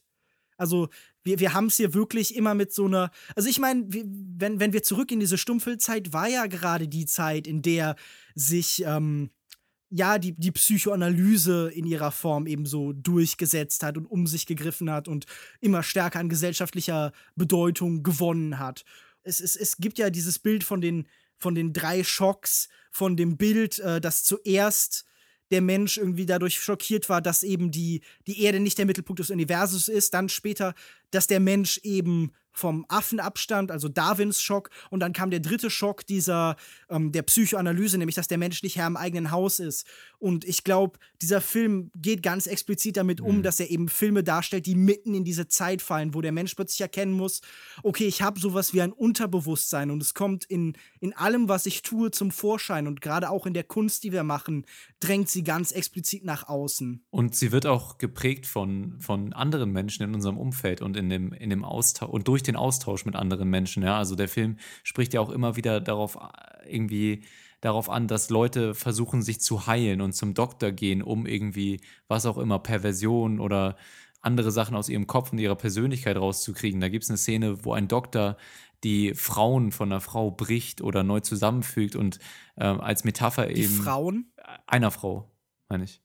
Äh, was, was bricht er der Frau? Die Knochen? Die Knochen, ja, genau. Du hast die, du, du hast gesagt, äh, er, sie, er bricht die Frau der Frau. Achso, nee, nee, ich meinte natürlich die Knochen. Okay. Bricht er dieser äh, armen Frau und setzt sie wieder zusammen. Und ganz häufig im Film laufen auch Leute mit Bandagen am Kopf oder so rum und oder an anderen Körperteilen und sind verletzt. Und äh, da, also so ein bestimmter Heilungsprozess und so ein Prozess der Veränderung wird eben immer wieder so thematisiert. Also auf jeden Fall auch ein visuelles Element, was mir aufgefallen ist. Ja, und das ist natürlich auch, wenn wir nochmal auf so eine Metaebene gehen, das, was er halt eben mit diesen alten Filmen macht. Ein Heilen, ein Wiederbeleben. Mhm. Ähm, es geht ja auch ganz oft um die Identitätssuche. Äh, es, es, gibt ja eine Titelkarte, die sagt, When she will wake up, she will be another person. Genau, ja. Also es geht immer darum, dass Menschen versuchen, sich selbst zu finden oder sich selbst neu zu konstituieren. Und ich glaube, das drückt sich ja auch darin aus, dass ganz viele dieser Darsteller des, des übrigens stellenweise echt beeindruckend besetzten Casts mehrfach besetzt ist und jeder hat mehrere Rollen und mehrere Identitäten in dieser Weise ist wahrscheinlich auch das Kino ja allgemein eine, eine Plattform für diese Erkenntnis, dass der Mensch nicht einfach nur er selbst ist, sondern eine Summe von verschiedenen Eigenschaften und verschiedenen Versionen und Repräsentationen von sich selbst. Also, dass wir zum Beispiel einmal wir selbst sind, wie wir uns wahrnehmen, dann wie wir öffentlich auftreten, dann vielleicht noch in Shows oder als Darsteller, wie wir halt explizit Rollen annehmen. Und das findet hier eben auch statt, finde ich. Hm. Wir können ja vielleicht noch, äh, bevor wir irgendwie zu einem Fazit kommen, tatsächlich einfach genau über diese Darsteller reden. Ähm, Udo Kier, Mathieu Almaric, ähm, Charlotte Rampling. Charlotte Rampling. Ist euch irgendjemand besonders aufgefallen? Fandet ihr irgendjemanden in diesem sicher an, an diese, diese Stummfilm- äh, Art zu Schauspieler angepasste Art. Ist euch jemand besonders positiv aufgefallen oder fandet ihr jemand, der besonders herausgestochen ist? Also ich kann, glaube ich, ähm, sagen, dass mir einige Momente an Schauspiel nicht gefallen haben. Ich kann das jetzt nicht auf einen Schauspieler ähm, spezifizieren oder irgendwie darauf zuschneiden, aber ja, also wie viele Momente in dem Film, es war für mich immer so ein kleines Auf und Ab und häufig ging der Film in Richtungen, die mich irgendwie ein bisschen äh, mit, einem Fra mit einem Fragezeichen zurückgelassen haben oder die mir sich einfach nicht erschlossen haben oder die ich auch einfach zu absurd fand. Äh, Gerade auch der Einstieg in den Film, das Ganze in dem U-Boot, das, das mit dem How-To äh, Bad nehmen, fand ich noch in Ordnung. Aber dann, als wir im U-Boot da angekommen sind und äh, so extrem äh, ja, überspitztes Schauspiel dieser Crew da stattfindet und dann mit den Flapjacks da, mit den Pfannkuchen, aus denen sie versuchen, irgendwie die Luft rauszusaugen. Das war irgendwie ein Einstieg, der für mich, das, ich war darauf nicht vorbereitet, das war einfach zu krut für mich. Ähm, und dann ging es aber danach, hat man sich so einigermaßen an die Art des Films gewöhnt. Aber so immer mal wieder sind mir einfach so Sachen relativ stark negativ aufgefallen und dann auch wieder äh, einige Momente stark positiv. Ja, also besonders muss ich, glaube ich, sagen, dass die jungen oder bis mittleren Frauenrollen mir sehr gut gefallen haben, wie teilweise diese, diese Dominanz der, der weiblichen äh, Sirenen in gewisser Hinsicht da aufgebaut wurde und sich in diesen Gesichtern und mit der Belichtung wiedergespiegelt hat. Ähm, übrigens auch ein Element, was mir gut gefallen hat, die Gesichter und wie sie teilweise dann auch zwischen den Sequenzwechseln irgendwie so ineinander geschnitten wurden, ja, also mit so einem wabernden, äh, farbenfrohen Effekt. Ich weiß gar nicht, äh, wie man das genau beschreiben soll. Ja. Ja, ich glaube, es ist so ein Morphing-Effekt. Ja, irgendwie sowas, ja, ja. Aber da muss ich dir recht geben, weil eine, also mir hat Geraldine Chaplin tatsächlich sehr, sehr gut gefallen. Und ich mag halt auch so auf so einer extratextuellen Ebene einfach diese Idee, äh, Charlie Chaplins Tochter in so einen so einen Stummfilm, Hm. äh, ähm, an so eine, in so eine Stummfilm-Hommage eben zu setzen. Ja, das, das Schauspiel fand ich gerät natürlich durch die vielen Stilmittel und den Bilderrausch ein bisschen in den Hintergrund. Also Charlotte Rampling ist mir ähm, beim Sehen gar nicht so richtig aufgefallen. Ich habe dann danach erst gelesen, dass sie dabei war und dann ist sie mir aufgefallen. Aber Udo Kier hat mir eigentlich am besten gefallen, weil ich denke, er hat auch die meisten Rollen. Also ich mindestens vier oder fünf Mal dürfte er besetzt sein. Und das ist natürlich dann auch immer so ein äh, kleiner Gag, wenn er immer wieder auftaucht. Okay, ja, wenn, wenn ihr sonst nichts mehr habt, würde ich sagen, können wir zu einem Fazit kommen. Lukas Bawenschik, willst du beginnen? ich, ich bin von diesem Film wirklich sehr, sehr begeistert. Ich habe mich ein bisschen in ihn verliebt, weil ähm, ich gleichzeitig das Gefühl habe, was Interessantes zu sehen und einfach was sehr beschwingtes und unterhaltsames. Also stellt euch vor, äh, so ganz ambitionierte Video-Installationskunstprojekte machen auf einmal riesigen Spaß. Und, und man, man ist, sitzt irgendwie quasi im, im Museum, im, im Filmmuseum, aber lacht durchgängig und freut sich über diese zahllosen Einfälle und einfach dieses, dieses Füllhorn von Einfällen, das diesen Film durchzieht. Und äh, das hat einfach, das hat mir einfach riesigen Spaß gemacht, dieser Film. Und ich würde diesem Film äh, vier von fünf Sternen geben und jedem sagen, äh, das ist was, das trotz seiner Kuriosität, trotz seiner äh, auf der oberflächlichen Ebene merkwürdigen Beschaffenheit und Textur unbedingt zu sehen ist. Also ähm, ich glaube auch, ähm, also wenn man wenigstens so ein bisschen Affinität hat für Kino, das so ein bisschen äh, aus dem bekannten Muster sticht, kann man mit diesem Film sehr, sehr viel Spaß haben. Und wahrscheinlich gerade im Kino. Ich habe es am Anfang oder eingangs oder vor der Diskussion schon mal erwähnt, dass es, glaube ich, ein Film ist, der seine Wirkung auf der großen Kinoleinwand deutlich besser entfalten kann als zu Hause auf dem Laptop-Bildschirm oder heimischen Fernseher. Äh, bin ich fest von überzeugt. Deswegen, falls ihr die Chance habt, was wahrscheinlich schwer sein würde, wird, ähm, aber falls ihr die Chance habt, dann seht ihn im Kino, ähm, wenn ihr diese Experience, diese Erfahrung machen möchtet mit dem Film. Ich muss sagen, um auch so ein bisschen als Gegengewicht zu fungieren hier zu Lukas Bawenschik, dass der Film mich nicht besonders amüsiert hat. Ich war beeindruckt von, der, von dem Ideenreichtum, dass hier auch unfassbar kreativ hier umgesetzt wurde und das hat als, ja, wenn man Filmfan ist, dann muss man das irgendwie auf einer, auf irgendeiner Ebene muss man das wertschätzen können, so. Aber auf der anderen Seite hat mich der Film auch sehr strapaziert und ich kann sofort verstehen, wenn jemand sagt, das ist überhaupt nichts für mich. Und ich muss auch sagen, dass der, kom der komödiantische Anteil in dem Film nicht so super bei mir funktioniert hat. Gerade weil ich auch versucht habe, mich irgendwie intellektuell mit dem Film auseinanderzusetzen, was irgendwie, äh, da steht man so ein bisschen auf verlorenem Posten, wenn man das äh, versucht bei dem Film. Am besten einfach wirken lassen und, äh, wenn möglich, dann im Kino. Und ich würde, ich ganz schwer, den Film zu bewerten. Ja, Respekt, aber trotzdem würde ich nur 3,5 von 5 möglichen Sternen geben. Lukas Markert, wie sieht es bei dir aus? Äh, ich habe ja vor, in der vorletzten Episode, als wir unser Roundup hatten, schon mal kurz über den Film gesprochen. Und ich bin immer noch begeistert von dem Film. Es ist vielleicht eine drastische, aber dennoch sehr angenehme, äh, ein drastischer, aber dennoch sehr angenehmer Kontrast zu dem, was man so im Kino sieht. Also es ist ein sehr eigenwilliger Look und sollte man sich auf jeden Fall einfach mal anschauen, weil es sind Bilder, die man so sonst nicht oft sieht in der Art. Und deswegen kann man sich einfach jedem Kino, äh, jedem Kinofan ans Herz legen, der vielleicht auch einfach ein bisschen was Neues sucht. Es ist ein Film, der einfach viele verrückte Ideen hat, der speziell ist, aber trotzdem amüsant. Also ich denke, fast jeder, der ein bisschen was für diese verrückten Sachen abhaben kann, also der vielleicht jetzt nicht zu verkappt ist dafür, der hat mit dem Film einfach Spaß, weil was hier abgeht, ist so absurd, das muss man irgendwie einfach lustig finden. Und deswegen würde ich dem Film auch vier von fünf Sternen geben. Ja. Und dann bleibt eigentlich nur noch zu sagen, can't tear my eyes off the sight on the street, another derriere. Another derriere. Ein Lied über Hintern. Übrigens eine sehr eklige Szene, als er da in dem Gehirn rumwühlt. Fand ich sehr eklig. Konnte ich nicht gerne ab. Gut, also unsere Diskussion zu The Forbidden Room von Guy Madden. Wenn ihr den Film gesehen habt, dann lasst uns doch äh, gerne wissen, wie ihr den Film findet. Ich bin da sehr gespannt auf eure Meinung, äh, auf welche Seite des Spektrums ihr da fallt und was ihr vielleicht besonders interessant fandet und was ihr vielleicht besonders unverständlich fandet an dem Film. Gerne auch eure Meinung zu 99 Homes bei uns in die Kommentare auf longtake.de, über Twitter, at longtake.de, facebook.com slash longtakepodcast oder klassisch per Mail an feedback at longtake.de. Wir haben zu Beginn der Show schon an euch appelliert, dass ihr das vielleicht mal machen könnt. Macht's doch einfach mal. Seid doch mal so keck. So pleatsch und ähm, andere Worte, die man heute nicht mehr benutzt, außer wenn man über 50 Jahre alt ist. Und nächste Woche besprechen wir was genau, meine Herren? Uh, The Boss und God of Egypt, richtig? The Boss? Hm. Super Film, Joko, oder? Erzähl doch mal.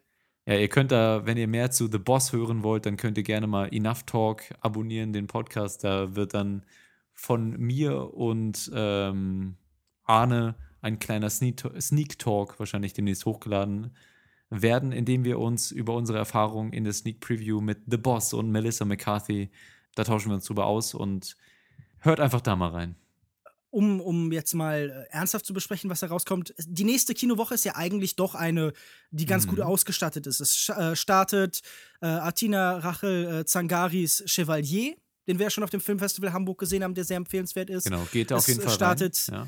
Der Schaman und die Schlange, den äh, Lukas und ich ja in Berlin schon gesehen haben von Ciro Guerra, der auch sehr sehenswert ist. Und ähm, der neue Thomas Winterberg-Film hat uns nicht so begeistert, aber ähm, ist für manche sicher auch interessant. Aber was besprechen wir denn? Ja, gute, gute Frage. Ähm, letzte, also vor zwei Tagen, letzten Donnerstag ist auch noch A War angelaufen. Ne? Mhm. Beziehungsweise Kriegen. Genau, und Hard Hardcore, spricht man nicht so aus, ne? Hardcore. Ich, ich sehe gerade sehr viel Diskussion und Begeisterung für äh, den, diesen Film von äh, Nicolette Krebitz, Wild aus Deutschland, ja. der wohl irgendwie ganz gut sein soll. Da habe ich viel Interessantes drüber gehört. Gut, ähm, hm. welche nehmen wir denn jetzt? Und vielleicht, es gibt auch noch diese, diese Fritz Lang-Dokumentation, vielleicht ist das ja auch was. Ja. Also Hardcore würde ich nicht besprechen. Nee, ich hab, Hardcore ich hab ihn ist gesehen auch. Und ja. Also es ist interessant wirklich, was hier an Stuntwork und Kamera geboten wird, aber es nutzt sich einfach ab und wird dann so ermüdend und der Film ist halt einfach ein einziges Ego-Shooter-Klischee. Also du hast alles, du hast einen total überzeichneten Gegenspieler, du hast dumme Sprüche. Gespielt von Charlton Copley, nee, nee, der nee, sowieso immer so Charlton Copley ist so ein Sidekick, der ist wirklich lustig. Der ist das einzig Gute am Film. Ah, okay. Aber du hast hm. dumme Sprüche, du hast äh, keine Story, es ist einfach nur ein Abgrasen von Schauplätzen und überall werden tausende Leute getötet auf verschiedene hm. Art und Weisen. Also kann man sich sparen. Okay, ja. Hm, hm, also doch Gods of Egypt? Nein. du hast ja schon die anderen Alternativen angeführt. Chevalier, würde ich sagen, müssen wir nicht nochmal machen.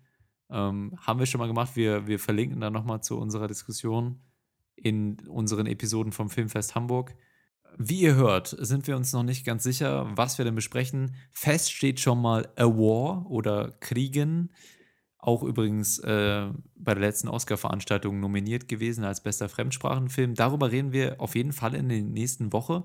Und der zweite Film, das lassen wir jetzt erstmal so ein bisschen offen. Wir lassen, uns, wir lassen euch natürlich wissen auf Twitter, über was wir dann genau reden werden nächste Woche. Zur Auswahl stehen Wild von Nicolette Krebitz und äh, weitere Filme. Chevalier eventuell äh, oder auch ein Film, der vielleicht momentan gar nicht im Kino läuft, sondern vor einigen Jahren, Jahrzehnten, Jahrhunderten schon im Kino, Kino gelaufen ist oder äh, in den äh, Höhlen von Neandertalern mit Kerzenschein, die hatten keine Kerzen, ne? Egal, auf die Höhlenwände projiziert wurde. Wer weiß. Wir werden euch das wissen lassen, was, über was wir reden. Fest steht auf jeden Fall A War. Es wird kriegerisch nächste Woche. Schaltet dann auch wieder ein, wenn es heißt, Bawenschik wird es nicht gefallen. Aber äh, bevor ich jetzt komplett abmoderiere, will ich doch noch einmal fragen, Bawenschik. Wo äußerst du dein Missfallen denn im Internet so normalerweise? Ich äußere meine allgemeine Unzufriedenheit mit der Welt auf Twitter unter @kinomensch. Ich drücke mein Unwohlsein mit der Existenz aus auf äh, meinem Blog kinomensch.wordpress.com. Man findet mich auf facebook.de/kinomensch und regelmäßig auf kinozeit.de. Lukas Markert, die obligatorische Frage nach deiner Internetpräsenz. Ja, auf Twitter unter @cinedrifter und dort habe ich auch mein Letterbox-Profil verlinkt. Da könnt ihr mir auch gerne folgen. Wenn ihr Lukas stalken wollt, dann könnt ihr das da gerne tun. Mich findet ihr auf Twitter at jokoda, J-O-U-K-O-D-A oder über unsere offiziellen Twitter-Accounts at longtake.de, facebook.com slash longtakepodcast finden wir, findet ihr uns alle und auch auf unserer Webseite longtake.de, wo wir euch herzlich einladen, in den Kommentaren eure Meinung zu den besprochenen Filmen oder über Gott und die Welt, ähm, Jan Böhmermann und Angela Merkel einfach dort zu lassen. Könnt ihr gerne tun auch gerne per Mail an feedback at longtake.de. Und das beendet diese Episode. Es war wunderschön. Es war, äh, ein, es war mir ein Fest mit euch beiden. Mal wieder. Ich freue mich schon sehr auf nächste Woche. Mm. Ach ja, ich hatte ja versprochen, dass ich mit dem Catchphrase das beende. Habe ich vorhin schon so leicht. Ähm, ich war wieder zu vorschnell, ne? Ja. ja. Na gut. Tschüss. Ciao. Tschüss. Ja, ne, dann, also, wenn ich bisher nicht geschnitten habe, dann ist es halt äh, jetzt auch trotzdem vorbei. Bis nächste Woche. Tschüss.